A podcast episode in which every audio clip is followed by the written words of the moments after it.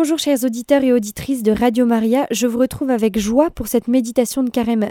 Je vous propose de méditer avec le Père Jacques Philippe et son petit traité sur la paix du cœur. On s'abandonne complètement ou pas du tout? À propos de l'abandon, il est utile de faire une remarque. Pour que l'abandon soit authentique et qu'il engendre la paix, il faut qu'il soit total. Que nous remettions tout, sans exception, entre les mains de Dieu, ne cherchant plus à gérer, à sauver par nous-mêmes, ni dans le domaine matériel, ni affectif, ni spirituel. On ne peut pas découper l'existence humaine en secteurs.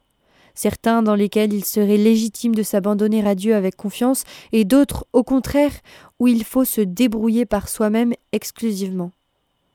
Et sachons bien une chose, toute réalité que nous n'aurons pas abandonnée, que nous voudrons gérer par nous-mêmes sans laisser carte blanche à Dieu, continuera plus ou moins de nous inquiéter.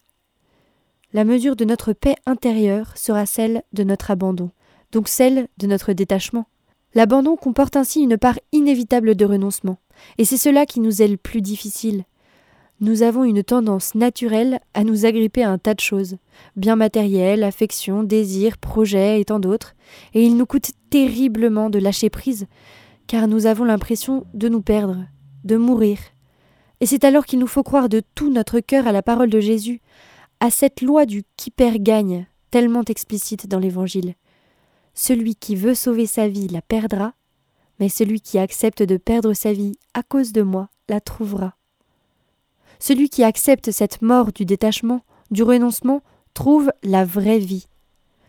L'homme qui s'accroche à quelque chose, qui veut sauvegarder un domaine quelconque de sa vie pour le gérer à sa convenance sans l'abandonner radicalement entre les mains de Dieu, fait un bien mauvais calcul.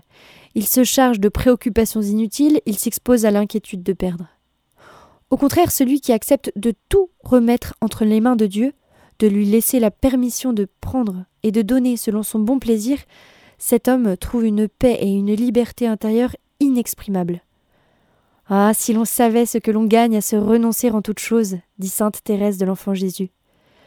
C'est la voie du bonheur, car si nous laissons Dieu libre d'agir à sa guise, il est infiniment plus capable de nous rendre heureux que nous-mêmes.